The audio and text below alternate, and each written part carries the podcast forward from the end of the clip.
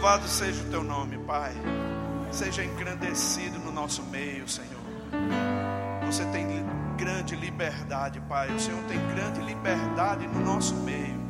Reverenciamos a tua presença, Pai. Reconhecemos ela. E, Senhor, eu tomo autoridade espiritual nesse lugar. E declaro que toda obra maligna contra a vida dos meus irmãos estão fracassadas em nome de Jesus. Pai, que todo desconforto, todo, toda inquietação cesse agora em nome de Jesus. Por causa da tua presença, da tua unção. Respiramos aliviados, Pai, por causa da Sua palavra, do Seu Espírito. Você é o grande, é o Shaddai, Pai, o Deus mais do que suficiente. Reverenciamos, Pai, Tua presença, reverenciamos mover, reverenciamos a Tua palavra. Que bênção poder estar nessa noite aqui, Senhor, e poder ver o que o Senhor vai fazer e está fazendo nas nossas vidas nome de Jesus. Aleluia, aleluia, glória a Deus. Irmãos, antes de, de sentar, eu queria que você reconhecesse aqui que os irmãos foram bem guiados para escolher o rep, repertório. Muito obrigado. Vocês são ungidos. Dá uma salva de palmas aqui para eles. Aleluia. Muito obrigado, gente. Talvez no final eu vou precisar de vocês. Queridos, que bom estar aqui com você, que bom estar aqui na linda cidade de Sinop. Oh, aleluia. Eu dou graças a Deus que o pastor Bud, quando saiu de Guarulhos, não veio diretamente para cá. Porque senão ele não queria ir para Campina Grande, não, viu? Acho que ele teria ficado por aqui mesmo, teria montado o ministério aqui. E olha o prejuízo que eu ia ter, ó. Né? Graças a Deus que ele foi lá para Campina Grande depois foi que ele veio para cá, né? depois de um tempo. Graças a Deus que atingiu a nossa vida lá em Campina Grande, viu? Porque aqui é uma cidade organizada, bonita, irmãos. Poxa, emana leite mel. Aleluia, que bênção, que bênção, é uma inspiração. É por isso mesmo que a gente quer, em nome de Jesus, irmãos, criar uma base muito sólida aqui nessa cidade porque aqui é onde o Brasil produz. Aleluia. A força da terra aqui é, é maravilhosa, né? Então a gente está muito grato. Eu quero agradecer ao convite, né, que me foi feito, né, para estar como paraninfo da turma ontem. Quem esteve aqui ontem à noite? Foi bom, né, irmãos? Ver os irmãos se formando e outros cento e tantos, né, ainda para fazer o segundo ano. Então a gente veio aqui celebrar juntamente com você, porque isso é uma conquista né, que essa igreja teve de levantar tantos irmãos com a visão da palavra da fé. Quero agradecer ao pastor Guilherme e a Dalila pelo convite, né? Eu sei que vocês têm trabalhado muito para e se esforçado para fazer as coisas acontecerem. Nosso coração está por aqui. Vocês sabem que Guilherme e Dalila trabalharam comigo e a gente liberou a custo ele para vir para cá. Né? Então eles trabalhavam lá conosco, lá em Campina Grande, né? e a gente liberou eles para nessa transição, a gente de alguma forma amparar vocês com o que tem de melhor. Eles estão fazendo um trabalho maravilhoso. Eu vim, olhei a igreja. Eles disseram, apóstolo, o que é que você está achando? Eu disse, rapaz, vocês estão bem demais. Porque se eu tivesse no meu começo e tivesse o que vocês tinham, menino, a gente já estaria muito na frente, né? Mas vocês já conseguiram muito, irmãos. Esse prédio aqui ainda não está como vai ficar, mas está muito bom. Amém? Ah, daqui a pouco vai ter toda a estrutura, toda a visão, e é passo a passo, progressivamente, a gente vai alcançando, as, os, ah, vai alcançando os objetivos que Deus tem. Né? Então, fiquei muito alegre. É tão bom, irmão, o terreno daqui, né? tudo plano, tudo bonito. Rapaz, se eu pudesse transportar isso lá para Campina Grande, eu levava. Ó. E a equipe de vocês, se eu pudesse levar todo mundo lá para Campina, a gente levava também. É bom demais, irmãos. Vocês são maravilhosos e continuem assim. E a gente tem ficado animado com tudo que Deus vai fazer no estado do Mato Grosso. Amém. Se sinta responsável por esse estado, para que você possa levar o alento dessa palavra. Não deixe somente aqui. Se tornem mesmo fortes, valorosos é, referências né, para que a gente possa ter uma igreja aqui cada vez melhor. Eu sei que tem muitos lugares aqui ainda para preencher, isso mostra a responsabilidade que a gente tem de evangelizar também e trazer pessoas para esse lugar. Então, vamos por aí. Queridos, ah, quando a gente vê na Bíblia a palavra koinonia, eu quero começar essa ministração falando sobre isso. Quando a gente vê na Bíblia a palavra koinonia, geralmente algumas, algumas Bíblias traduzem essa palavra como comunhão. A palavra koinonia é comunhão, mas também ela significa outras coisas, depende do contexto que se está falando.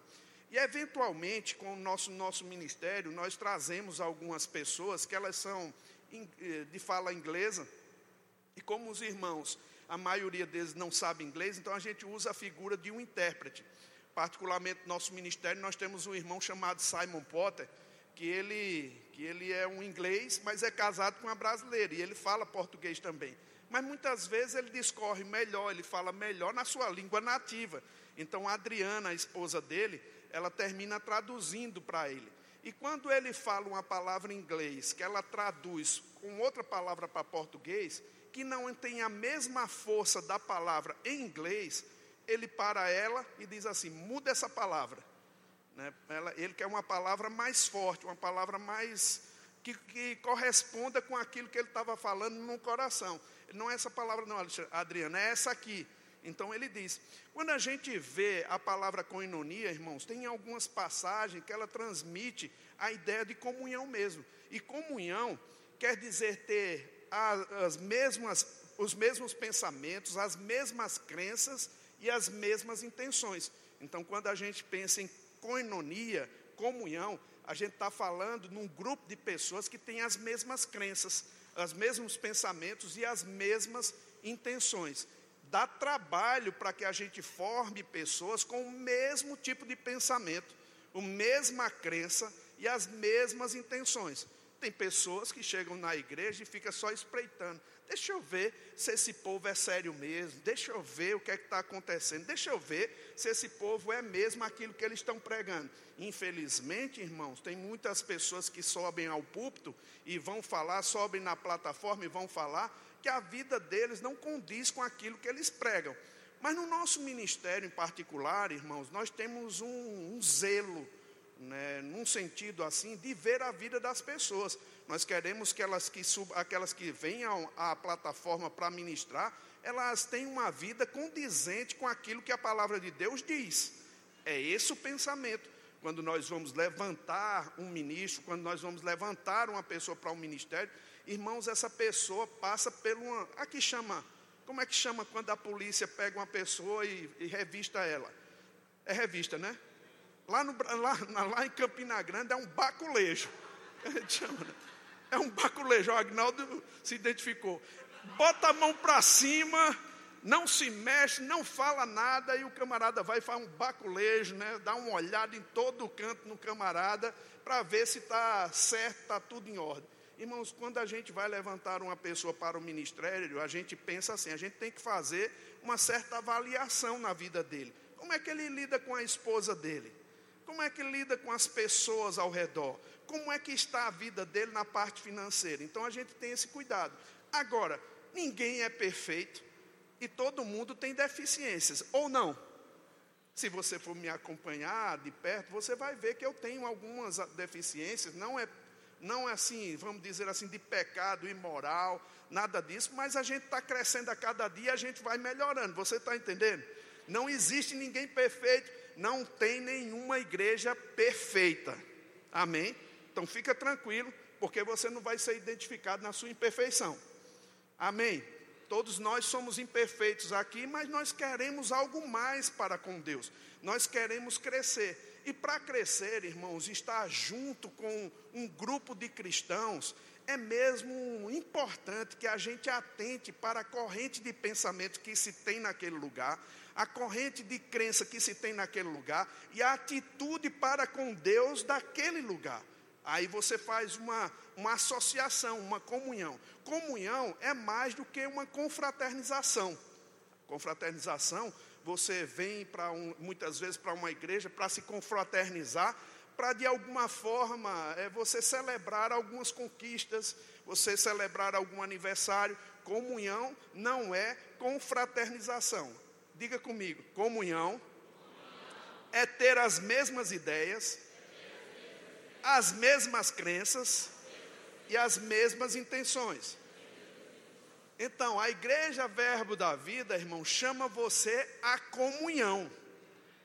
Chama você para pensar da mesma forma, para crer da mesma forma e ter a mesma atitude, mesma intenção.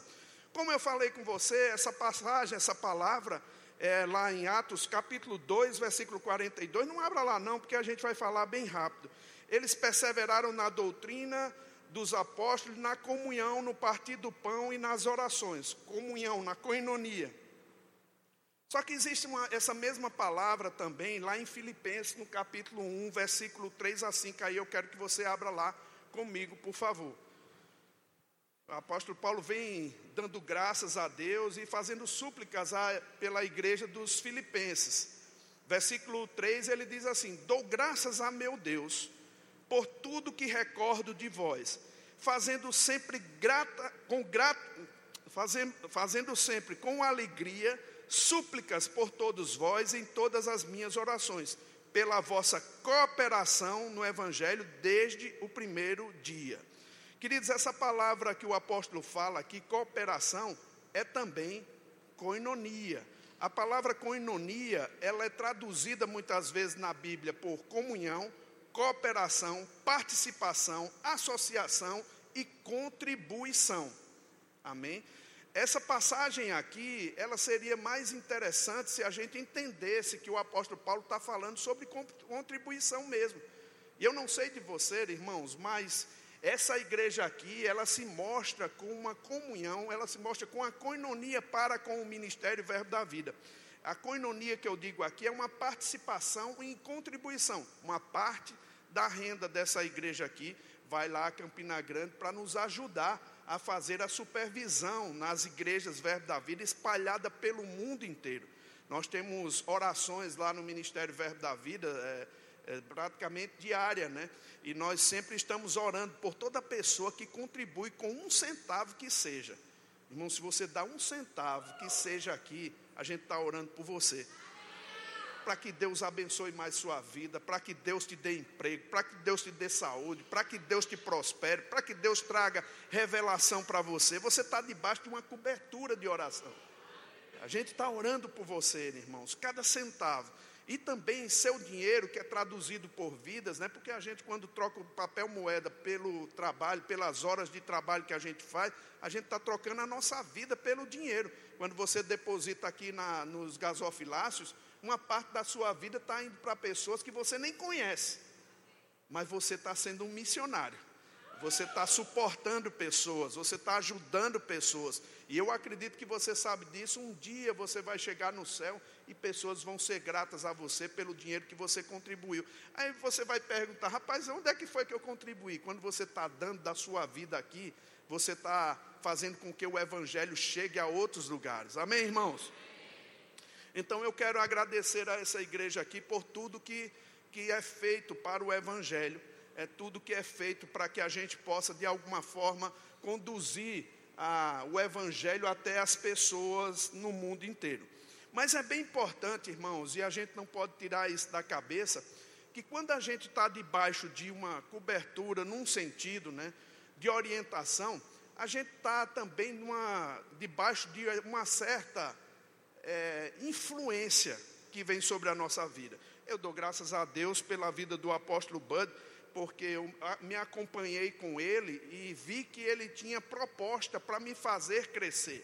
Talvez muitos de vocês aqui não tenham chamado de púlpito para vir pregar o Evangelho. Quando eu me converti, eu não tinha essa percepção de um, de um chamado para a minha vida.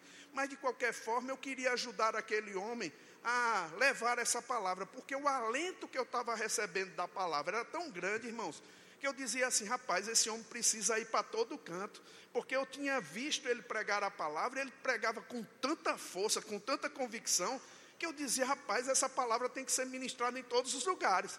Então o que é que eu fazia? Eu dizia, Pastor Bud, o senhor não precisa fazer nada, deixe que eu lhe ajude, eu vou levar o seu carro para a para a oficina, eu faço alguma coisa, mas eu queria que ele ficasse sentado num birô, que a gente chama birô lá, que é escrivaninha, né? Bom, numa escrivaninha, a gente, ele sentado lá e, e estudando a palavra, para de noite ele chegar e nos, nos ensinar a palavra. Irmão, deixa eu te dizer uma coisa. Quando o pastor Bud abria a boca de novo, o alento que a gente recebia. Era uma revelação em cima de revelação. A gente saía assim avivado, a gente queria chamar gente para ouvir aquilo que a gente ouvia. Eu quase criava uma guerra santa na minha casa. Sabe como é criar uma guerra santa? Discutir com minha mãe, que era espírita, ó. A senhora está errada, a senhora vai para o inferno. Homem, pelo amor de Deus. Eu não podia dizer isso, não, mas a vontade era tanta de trazer ela para escutar a palavra que eu terminava agredindo ela. Até um dia que o Senhor falou comigo que não deveria fazer dessa maneira. Eu estava agredindo, mesmo que era uma verdade, mas eu estava falando uma verdade de uma forma agressiva. E terminava que ela se fechava mais ainda. O Senhor falou comigo: pare de falar e viva. Eu disse: como é isso, Senhor? Mude sua vida. Que, é que adianta você estar tá pregando para as pessoas e as pessoas olhando tua vida toda torta? Não, primeiro você acerta a vida, depois as coisas vão acontecer, né? Então eu comecei a mudar, irmãos. Comecei a pensar diferente. Eu fiquei calado, calado, calado, calado, não ministrava mais lá na minha casa. Minha mãe teve uma necessidade uma certa vez e ela veio e disse assim: Guto, você pode orar por isso? Irmãos, olha, deixa eu te dizer, muita gente que está aí fora, eles não confiam naquilo que acreditam. Mas um crente não. Um crente é diferente. Eu disse: posso. Peguei as mãos dela, orei por ela. Logo de seguida ela recebeu a, a bênção que ela estava esperando. Aí ela veio me dizer: Eu disse, vamos para a igreja. Ela disse: Olha, lá vem você com negócio de igreja. Eu não quero ir para a igreja. Aí eu disse: Então tá bom. Outro momento depois, necessidade chegou. Ela disse: Você pode orar por mim? Eu disse: Posso. Orei por ela. Eu disse: Vamos para a igreja. Ela disse: oh, não, Eu não quero ir para a igreja. Ela não queria mesmo, não, irmão. Ela só queria receber a bênção. Mas quando você vive, irmãos, as pessoas vão observar, as pessoas vão notar diferença na sua vida. Existe um poder no silêncio, num santo proceder, que faz com que pessoas reconheçam: rapaz, só pode ser Deus na vida desse camarada.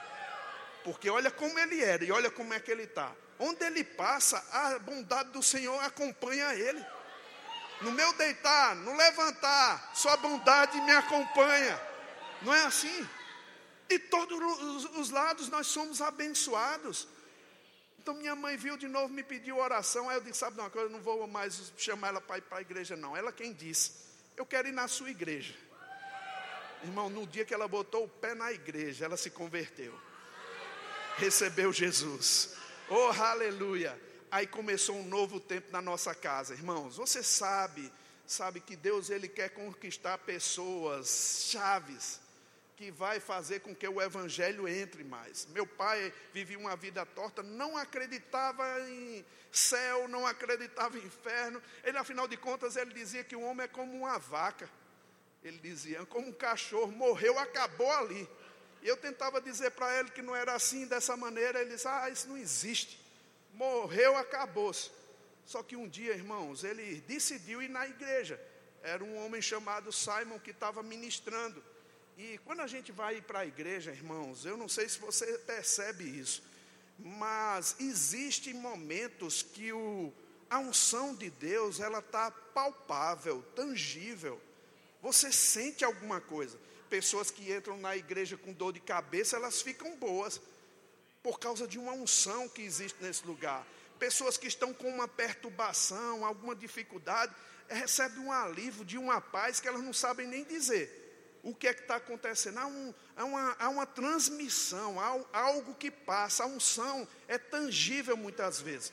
Muitas vezes você não pode sentir, mas outras vezes sim. E o sentimento em si não é uma coisa nociva, porque muitas vezes a gente fala, não haja pelo sentimento. Ah, o sentimento às vezes não é uma coisa ruim. Se o sentimento é positivo com respeito à vontade de Deus, é uma força a mais. Mas ele, se ele for negativo, você tem que dominar sobre ele. Você entende isso? Meu pai foi para um evento que a gente estava fazendo. Irmãos, a unção estava lá, palpável mesmo. Era uma coisa tão forte naquele lugar o pregador da noite, Simon Potter, ele estava ministrando. Quando ele terminou a pregação, ele chamou para as pessoas que, que desejavam receber Jesus. Meu pai foi lá para frente, e quando ele, ele ficou lá na frente, irmãos, ele recebendo Jesus, o sapato dele se descosturou. Você não me pergunte como não. Eu não sei o que foi que aconteceu, mas o sapato dele, todos os dois, se fosse só um, era uma coisa de se pensar. Mas foram os dois sapatos. Quando ele levantou o pé, a sola ficou lá embaixo. Aí ele disse: O que é que está acontecendo aqui? O outro, a, a tampa do sapato lá embaixo. Aí eu disse: Rapaz, eu não sei não, acho que o carrego saiu pelos pés, né? Irmãos, ele experimentou algo tão espetacular, irmãos, tão sobrenatural. Uma paz inundou aquele homem a partir daquele tempo, ele mudou de vida. Queridos, deixa eu te dizer, a gente sabe das experiências que Deus ele traz para as nossas vidas. O nosso Deus é tão bom, irmãos, que não vale a pena você ficar com nenhum pensamento de incredulidade. Kelly Oswald dizia que F.F. Bosworth já falava. Se você tem que duvidar de alguma coisa, duvide das suas dúvidas, mas nunca da palavra de Deus. Porque suas dúvidas não são confiáveis, mas a palavra de Deus, ela é confiável. Você precisa pegar essa palavra e acatar no seu coração. O problema, irmãos, é que nós ficamos levados como um menino pelo um vento de doutrina, um canto, no outro. E a gente fica pensando que Deus ele não pode fazer alguma coisa sobre a nossa vida. Irmão, deixa eu te dizer uma coisa: o nosso Deus não é o grande eu era, não. Ele é o grande eu sou. Você entende isso? Ele não mudou a sua capacidade, ele tem o mesmo poder, ele tem a mesma glória, ele é o mesmo ontem e hoje será para sempre. Oh, aleluia, essa palavra é digna de toda aceitação, irmão. Ela é digna de confiança. Você pode acreditar dentro do seu coração que sua vida vai de bem a melhor. Ah, mas se você ficar titubeando, irmãos, ficar com medo, hesitando em algumas coisas que Deus vai te dar como comandos, aí sim, coisas podem complicar para a sua vida. Porque Deus mesmo alerta a gente, lá em, em Tiago capítulo 1, ele diz assim: se tem alguém que necessita de sabedoria, peça a Deus que a todos dá liberalmente, e nada lhes impropera. Eu te pergunto, o que é impropera, irmão? O que é impropera, segundo o que a Bíblia diz? Impropera, irmãos, é não lança em rosto, não te condena, não te censura, Irmãos, quando a gente está vivendo a nossa vida, por vezes, a gente erra o alvo. E em decisões nossas mesmo, a gente se equivoca e a gente entra num caminho onde há destruição. A gente erra o caminho, a gente falha e causa um caos na nossa vida. Aí, nessa situação, irmãos, você precisa de sabedoria para sair dela.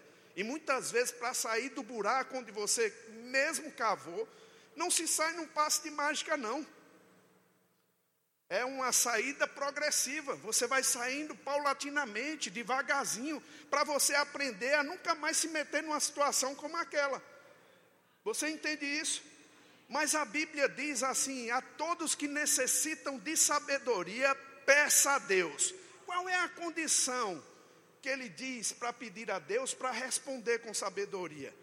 Peça, porém, com fé, em nada duvidando. Aí o, o autor, Tiago, ele diz: Pois o que duvida é semelhante à onda do mar, agitada pelo vento. E ele alerta, irmão: não pense, este homem que receberá alguma coisa do Senhor. Queridos, quando a gente não está agindo em fé, a gente está agindo em dúvida. E essas dúvidas, elas fazem com que Deus não possa responder. Não é que Ele não queira, mas é que Ele não pode. Porque a fé é o canal que liga as nossas orações a Deus. É como você ter um celular, mas não ter antena, não ter abrangência daquela antena.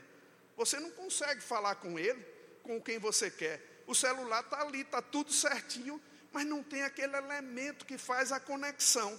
Você entende isso? Não tem Wi-Fi, não tem a conexão para fazer.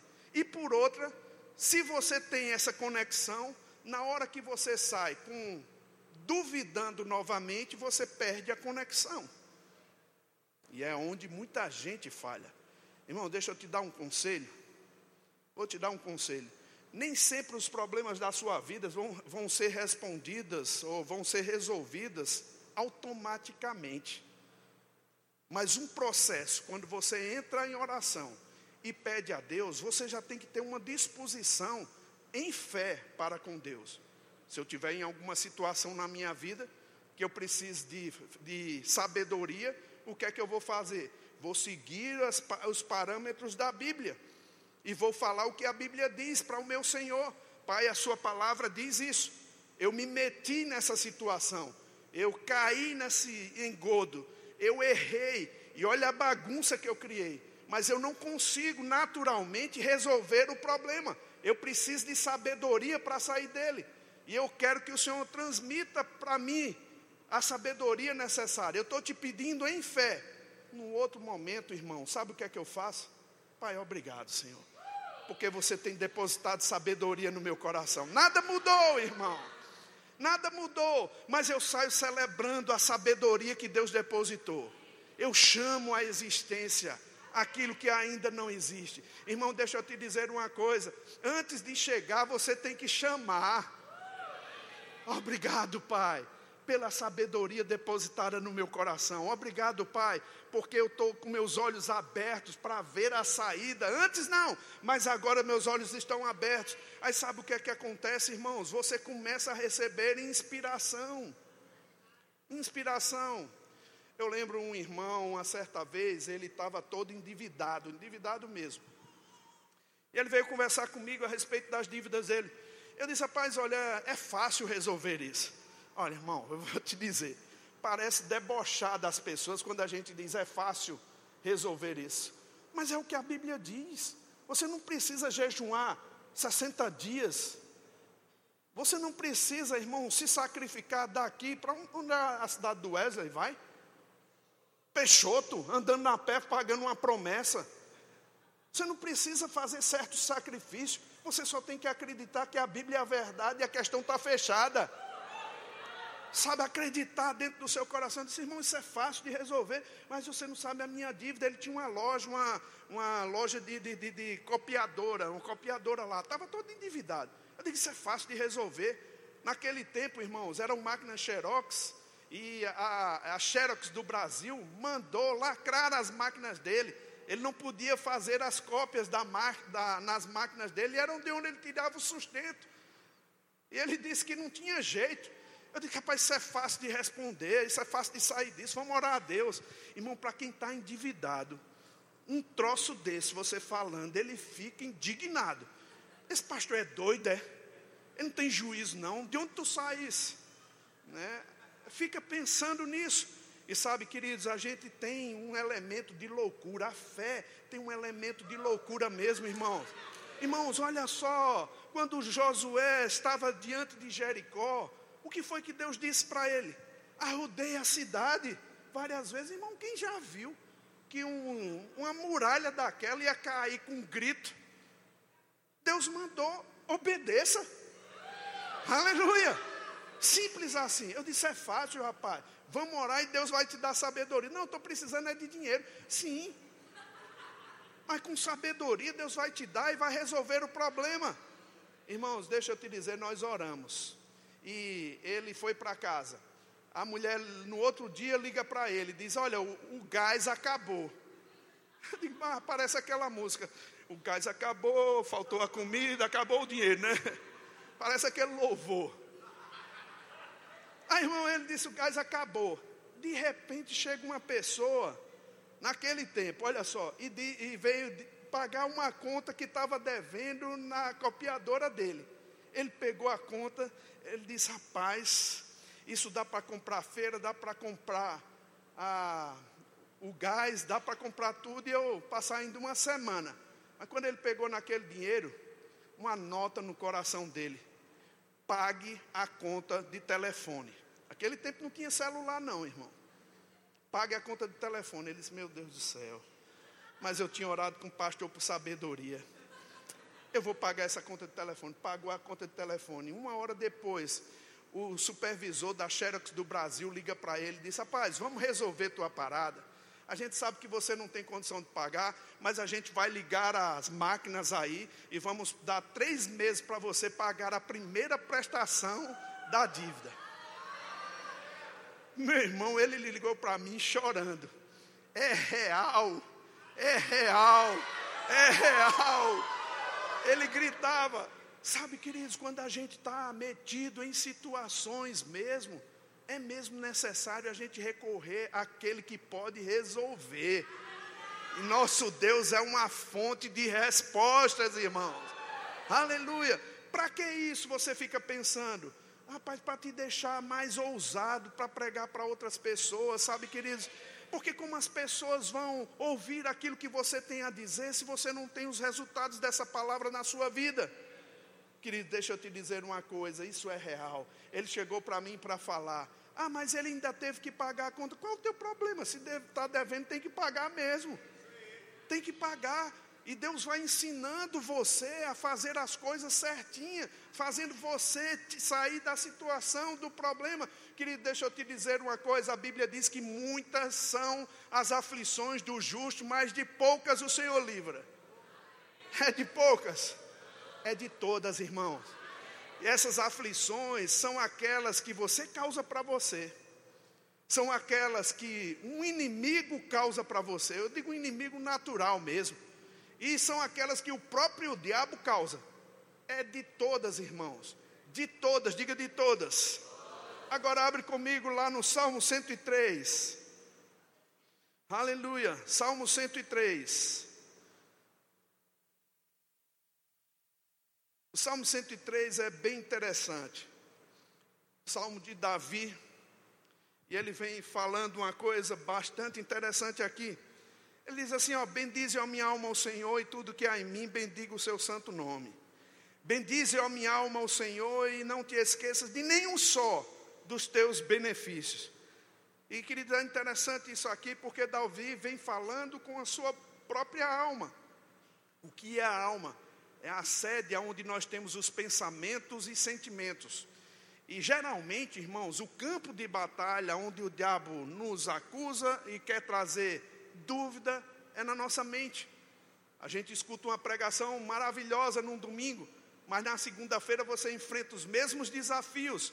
E o diabo muitas vezes fala: oh, Isso aí não vai dar certo para você, não. É aqui, nesse campo de batalha, que você tem que fazer igual a Davi.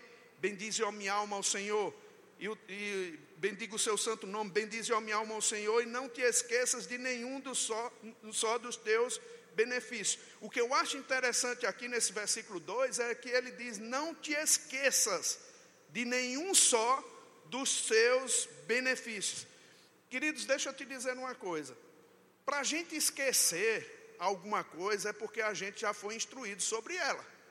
Porque senão você não poderia colocar eu esqueci você poderia dizer assim: Eu nunca ouvi falar. Amém?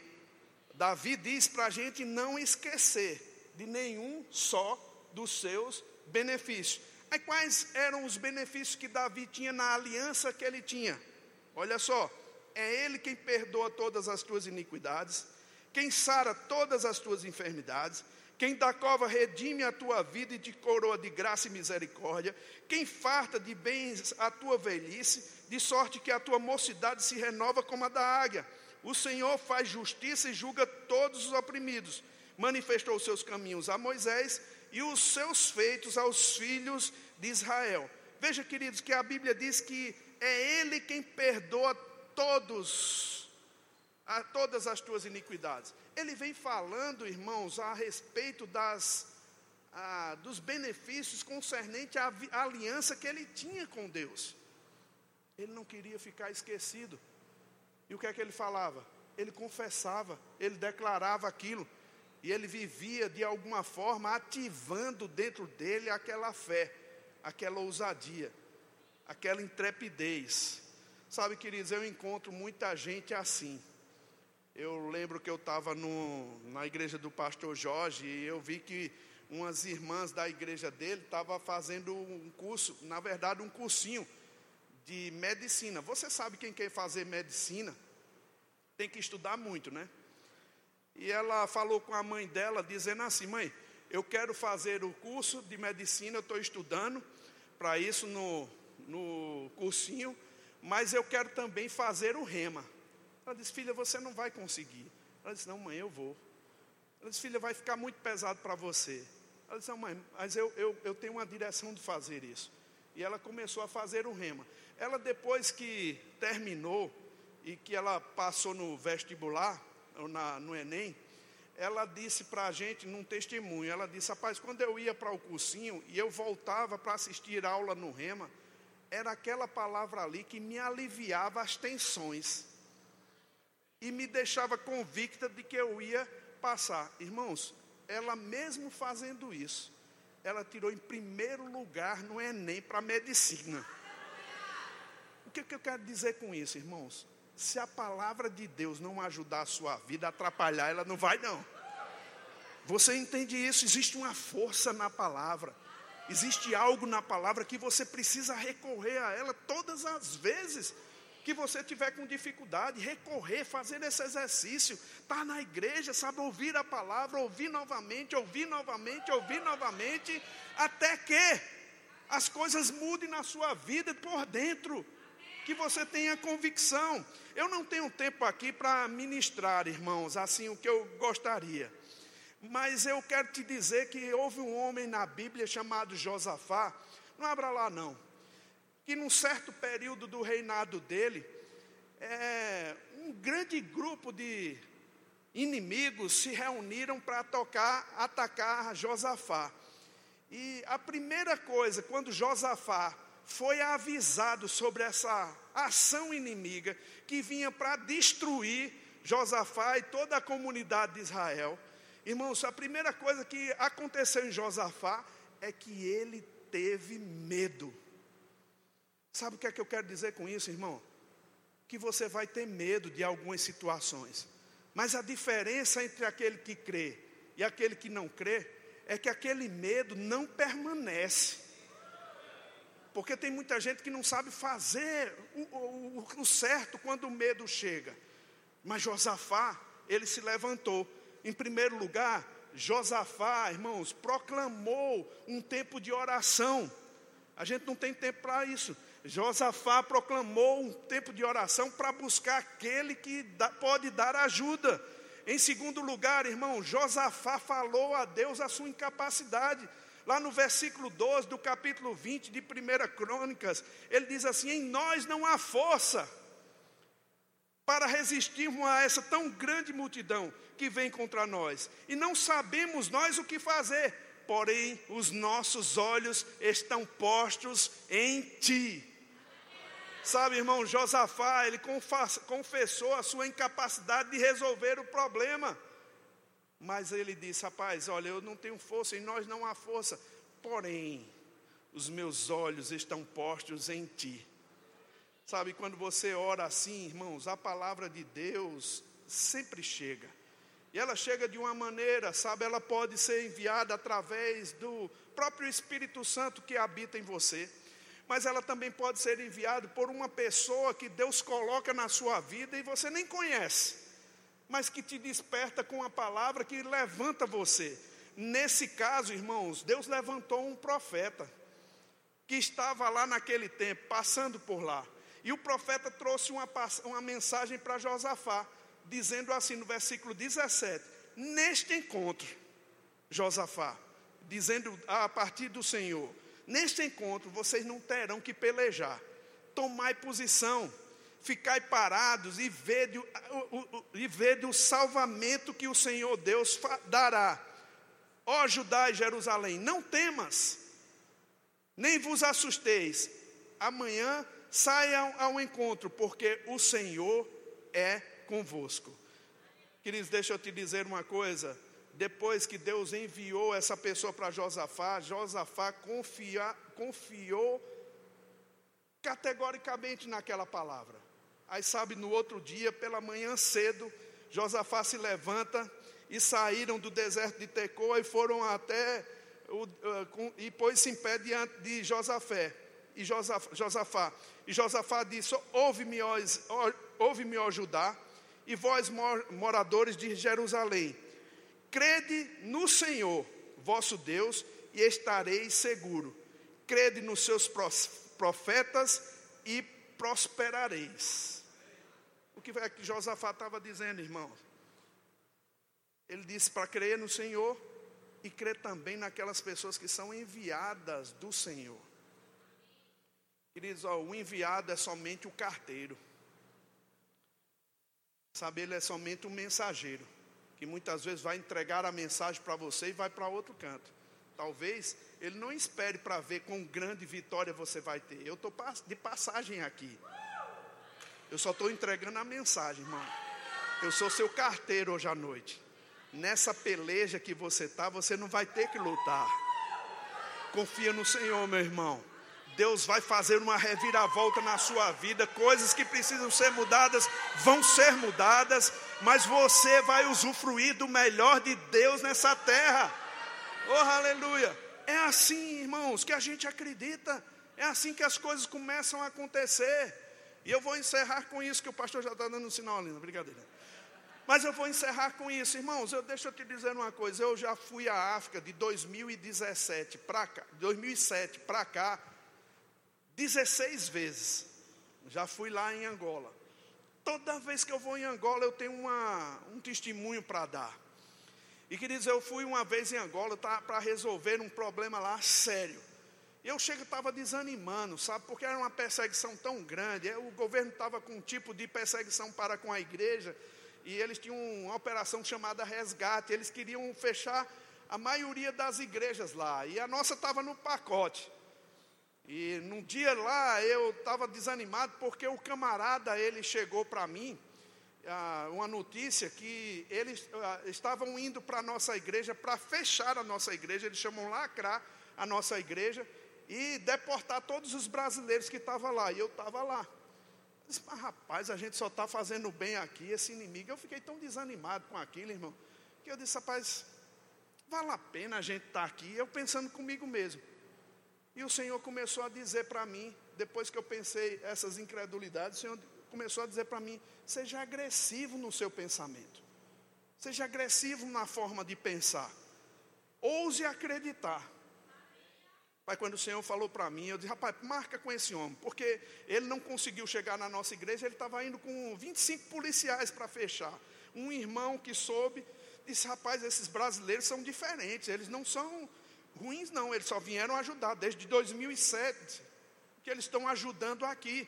Então vocês não podem fazer dessa forma. Então, então marca no outro dia que eu vou fazer uma reunião com o líder de vocês. Era no outro dia, dois dias depois, eu tinha uma viagem para fazer para o Brasil e eu precisava, então tive que ficar lá mais dois dias, tive que mudar minha passagem, meu visto estava expirando. Então eu coloquei meu passaporte novamente na imigração para poder conseguir um visto para poder conversar com esse homem irmãos, dois dias e eu esperando aquele passaporte chegar para também, logo que conversava, ir embora para casa, porque eu já estava mais de 30 dias lá. Me lembro que eu fui falar com esse homem e cheio do Espírito, irmão, orei em línguas, mas rapaz, eu vou convencer esse homem. Quando eu cheguei lá, sabe aquela coisa de você não entrar com medo? Até um cachorro sabe quando tu está com medo. Não é? E o diabo sabe também eu entrei com uma convicção tão grande. Ele sentou-se lá e foi sozinho. Eu disse: Olha, deixa eu apresentar para vocês. Quando eu apresentei para ele a coisa, ele disse: Rapaz, eu vejo que vocês são um ministério sério. Sabe de uma coisa? Ninguém vai fechar essa igreja aqui, não. Rapaz, aí eu fiquei bom demais na fé, ó. Quando a gente vê um resultado desse, a gente parece que, que se transforma, né? Olha aí, rapaz, ousadia chegou para mim. Aí eu disse, rapaz, olha, vamos pegar meu passaporte. Aí o irmão disse, pastor, é melhor o senhor mudar a passagem, porque não vai chegar, não. Eu digo, meu passaporte? Vai chegar. Ele disse, pastor, amanhã, depois da manhã é feriado e amanhã ninguém trabalha, não. Eu disse, mas meu passaporte vai chegar. Pastor, eu já liguei para o despachante. O despachante disse que não tem jeito, não. Eu digo, pois manda ele lá para a porta do, da imigração que amanhã cedinho eu passo lá, pastor, é quase duas horas para chegar lá. Eu digo, rapaz, quem vai perder ou ganhar sou eu. Então vamos lá comigo. Ele chegou para me pegar e a gente foi. Ele foi com um amigo dele grande, quase dois metros de altura, grandão. Aí a gente vai, vai chegando num consulado, irmãos. O despachante vem E eu disse assim para ele: Ó, meus anjos estão trabalhando para mim e esse passaporte vai chegar. E quando eu fui chegando no, no consulado lá, na, na, verdade na imigração, quando a gente foi parando o carro, a gente nem desceu do carro. O despachante chegou, aí disse assim: aqui o, o, o passaporte do pastor. Irmão, deixa eu te dizer uma coisa. Você pode dizer assim, mas é uma coincidência muito grande. Para você, para mim que estava crendo, era providência. Providência, irmãos. Aí a gente vai saindo do carro. Quando a gente vai saindo, eu alegre, né, festejando. Um carro vem com uma velocidade e bate no da gente. Bum! Aí eu digo, mas rapaz, aí eu fui saindo do carro. Aí o irmão que é grandão, que estava do lado, disse: Fica aí, pastor, fica aí, pastor. Aí eu disse: Não, rapaz, deixa aí, não, pastor, fica aí. Eu digo: Uma delicadeza dessa, eu vou ficar. Fiquei dentro do carro. Eu, eu acho que a pessoa que bateu não sabia o tamanho dessa pessoa que estava comigo, não. Porque ele estava esbravejando, gritando, chamando a minha mãe de linda, conselheira, maravilhosa, aqueles palavrões todos.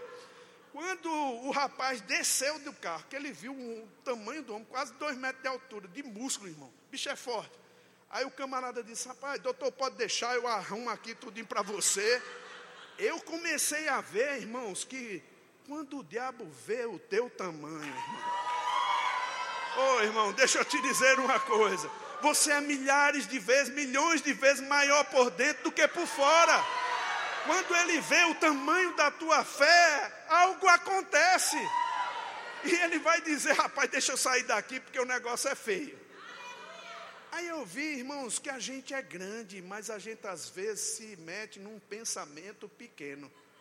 E eu não quero que nada atrapalhe minha vida. E queridos, eu fiquei tão cheio de fé, Deus me mostrando essas figuras todas. Eu me lembrei de um cachorrinho pinte que o pastor Bud tinha desse tamanho. Bicho era brabo, não era brincadeira não. Eu apontava o dedo para ele, ele fazia.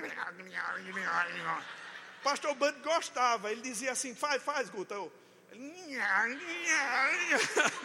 mostrando os dentes para mim, brilhava aqueles dentes, ele era louco para me pegar eu apontava onde tivesse. E eu ficava fazendo isso. Aí o pastor Band, rapaz, esse cachorro é, é, é, olha, se ele fosse grande, ninguém chegaria perto dele. E ele sabe a autoridade que ele tem naqueles dentes. Quando ele mostrava assim, irmão. Aí eu comecei a ver essas figuras todas e eu disse assim: minha esposa estava lá em Moçambique, fazendo trabalho humanitário lá.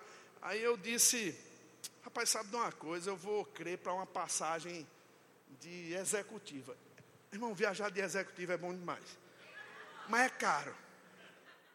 Eu disse, eu vou crer para uma passagem de executiva. Aí fui para um, um, culto lá e uma irmã uma vez, ela me viu e disse, ah, pastor, o senhor está indo quando? Rapaz, já resolvi as coisas aqui e vou na quarta-feira. Ela disse, ah, também estou indo na quarta-feira para o Brasil. Eu digo, amém. A gente foi. Né, assim, ficou por ali. E eu, quando eu, eu disse, Suelen, tu vai vir quando? Ela disse, na quarta-feira eu paro aí, então a gente vai junto, no mesmo voo. Aí Suelen veio de Moçambique, paramos lá, e nesse dia, irmãos, aí eu disse, Suelen, eu estou com uma impressão no meu coração. Eu tinha orado, pedido a Deus para ir descansando, que eu vou receber uma passagem executiva. Aí ela disse, tu comprou? Eu disse, rapaz, eu até quis, mas quando eu fui lá, a mulher disse que era 4 mil dólares, eu fiz cara de rico, mas depois disse, é porque eu não tenho trocado não. Saí. Eu não ia pagar, né? Não tenho trocado agora, não. Mas eu estou com essa impressão que eu vou ganhar. Aí ela disse, como? Eu disse, eu não sei, mas eu vou ganhar. A gente foi. Quando chegou na hora de apresentar nosso passaporte, aquelas pessoas que ficam no guichê lá, quando eu apresentei meu passaporte, ela olhou o, o check-in lá, olhou meu nome, aí fez, seu Luiz Augusto. Pois não, ele fez. Rasgou a passagem disse, olha aqui. Aí colocou uma passagem executiva para mim. Aí Sueli disse: Só veio para tu. Eu digo: Tu tem que crer mais. tu tem que crer mais. Aí eu disse, rapaz, Suelen vinha cansado um trabalho humanitário. Um homem quer fazer um saldo médio, né, irmãos? Aí quer ajudar. Aí eu disse, não, faz o seguinte, você vai e eu fico lá, lá atrás. Aí eu, bom, eu peguei a, a, a mala de Suelen, não, vá, fique, você está cansado. Não, não, vá, vá. Aí eu fui, você vem dormindo na cadeira lá, né? Ela deita todinha, faz massagem. Ó, oh, coisa boa. Aí pronto, aí eu deixei Suelen lá. Aí só que eu fui para o lugar onde Suelen estava, porque ele tinha rasgado a minha passagem. Aí eu fui Irmãos, eu estava sentado, a Suelen estava sentado no meio, porque eu era na outra, da ponta, né? Mas aí mudou, eu fiquei no meio, de lado de um gordinho lá. Irmão, gordinho pendia assim, eu tinha que vir a, a viagem assim, ó. Porque ela era muito grande. Aí eu, eu, passei, quando eu ia passando lá, e a mulher, a mulher que disse, oh, pastor, o senhor vai? Aí ela me viu lá e disse, ó oh, pastor, o senhor já encontrou sua cadeira? Aí eu disse, já, mas minha esposa está lá. Ela disse, não, pastor, mas a sua cadeira é lá na frente. Eu disse, não, mas é porque eu deixei minha esposa lá. Aí ela disse, espera aí. Aí foi lá dentro, voltou. Aí um, eu vi que um senhor saiu e foi sentado do lado da minha esposa, lá na executiva. Aí só ele passou uma mensagem para mim, aí Guto, tem um senhor aqui que diz que está aqui, não sabe nem porquê, mas é, eu acho que não era para tu não. Eu digo, não, para mim não, que eu não paguei. Ela, não, aí tem outra cadeira aqui, vem para cá. Eu digo, não, senhora, eu não paguei, eu não vou passar essa vergonha de jeito nenhum. Né? Então, assim, fica aí mesmo, eu vou aqui do lado do gordinho lá. Assim, irmão, aí a mulher passa novamente, aí vê, me vê lá e diz, ô pastor, o senhor não foi para lá não? Eu digo, não, estou sabendo não. Ela disse, não, vamos para lá, se levanta aí. Aí me levou até o, rapaz, o senhor, aí disse, senhor, vá para aquela cadeira. Ele disse, rapaz, eu nem sei por que me trouxeram para cá, mas... Aí foi para outra cadeira que era vizinha lá e me colocou junto com o Suelen. Irmão, deixa eu te dizer, eu não pedi nada a ninguém. Eu só expressei a Deus o desejo que eu tinha de descansar. E Deus foi movendo as peças de uma maneira. Agora, o que eu quero dizer com isso? Irmão, quando Deus ele está agradado com você, Ele vai responder. Porque a fé agrada a Deus. Ele vai responder. Agora, a maneira de Deus responder, irmãos, é sempre transbordante que vem para você e abençoa outras pessoas também. Deixa eu te dizer, nesse caso, ele abençoou quatro pessoas. Abençoou a mim, abençoou a minha esposa, abençoou aquele senhor que nem sabia o motivo que está lá, e abençoou ainda aquele gordinho que veio em duas cadeiras, irmão. Oh, deixa eu te dizer uma coisa, irmão, Deus foi com a tua cara, celebra isso, meu irmão. Há muita coisa para acontecer nesses dias. E eu sei que você faz parte do plano dele para a sua vida, irmão. Sabe, é, Deus ele quer se mover poderosamente. Eu quero chamar o grupo de louvor aqui. A gente vai cantar o El Shaddai, o Deus mais do que suficiente. Você está pronto para celebrar? Querido, se você não tinha, você estava com alguma dificuldade, eu quero orar por você nessa noite. Eu quero pedir sabedoria para você. Agora, no momento que você sair daqui, irmãos, agradeça, obrigado, Pai, porque o Senhor está me dando sabedoria, o Senhor me deu sabedoria. Você está pronto para isso? Fica de pé e nós vamos orar. Enquanto os irmãos estão se locomovendo para vir para cá, para a gente celebrar o que Deus fez e o que Deus vai fazer, você já começa a levantar as suas mãos, fecha os teus olhos, aleluia, aleluia. Obrigado, Pai, pelo mover do seu espírito nessa noite. Obrigado, Pai, porque você não tem e não faz acepção de pessoas. Obrigado, Pai, porque todos nós somos teus filhos. Obrigado, Pai, porque a tua palavra é a verdade, independente da circunstância que estejamos passando. Obrigado, Pai, porque mesmo que nós mesmos tenhamos cometido os deslizes, os pecados, os erros, os equívocos, você é aquele que sempre está estendendo a mão para nos socorrer, nos tirar daquele lamaçal, daquele atoleiro. Obrigado, Pai, porque a tua palavra é celebrada nesse lugar. Obrigado, Pai, porque tua inspiração chegou até, até nossos corações e nós temos aliança contigo, Pai, e não esquecemos dos benefícios que o Senhor trouxe para nós. Pai, obrigado pelo nome de Jesus. Obrigado, Pai. Obrigado, Senhor, porque você nos deu assistência de anjos. Os teus anjos, Pai, são ministros daqueles que herdam a salvação. Obrigado, Pai, porque eles escutam a tua palavra e eles se movem velozmente, Pai, ouvindo a tua palavra para socorrer os eleitos, para socorrer os teus filhos. Obrigado, Pai, porque você é aquele que alivia todo sofrimento, toda dor, toda inquietação. Obrigado, Pai, por Sua mão poderosa sobre as nossas vidas. E Senhor, eu estou aqui diante dos meus irmãos. Não conheço a vida de ninguém, Pai mas sei que alguns deles podem estar passando por dificuldades tremendas, Senhor. Quer seja na área financeira, quer seja na área familiar, quer seja na área de relacionamentos, Pai. Eu não sei quais os problemas, Pai, mas eu sei que que tua palavra diz: se alguém necessita de sabedoria, peça a Deus, que a todos dá liberalmente. E eu estou orando pelos meus irmãos, Pai. Eu peço sabedoria para eles agora. Eu peço sabedoria chegando, Senhor, e se manifestando dia a dia, em porções diárias, Senhor, para que eles possam sair dessa situação constrangedora que eles se meteram, ou que o diabo cometeu, ou que outras pessoas que não gostam deles, Pai, possam ter cometido para com eles, Pai. Eu quero e creio, Senhor, em porções diárias de sabedoria. Sabedoria, nós estamos pedindo em fé, Pai, e já, desde já, desde agora, Pai, sabemos que a nossa oração é ouvida e eu quero agradecer, Pai, pela sabedoria depositada para esse tempo na vida dos meus irmãos. Sabedoria, obrigado, Pai. Você pode agradecer ao Senhor. Diga comigo, obrigado, Pai.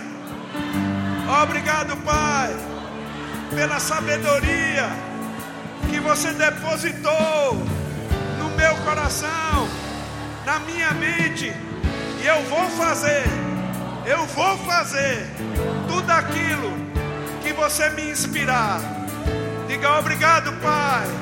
Oh, aleluia. Faça seu louvor aí, irmão.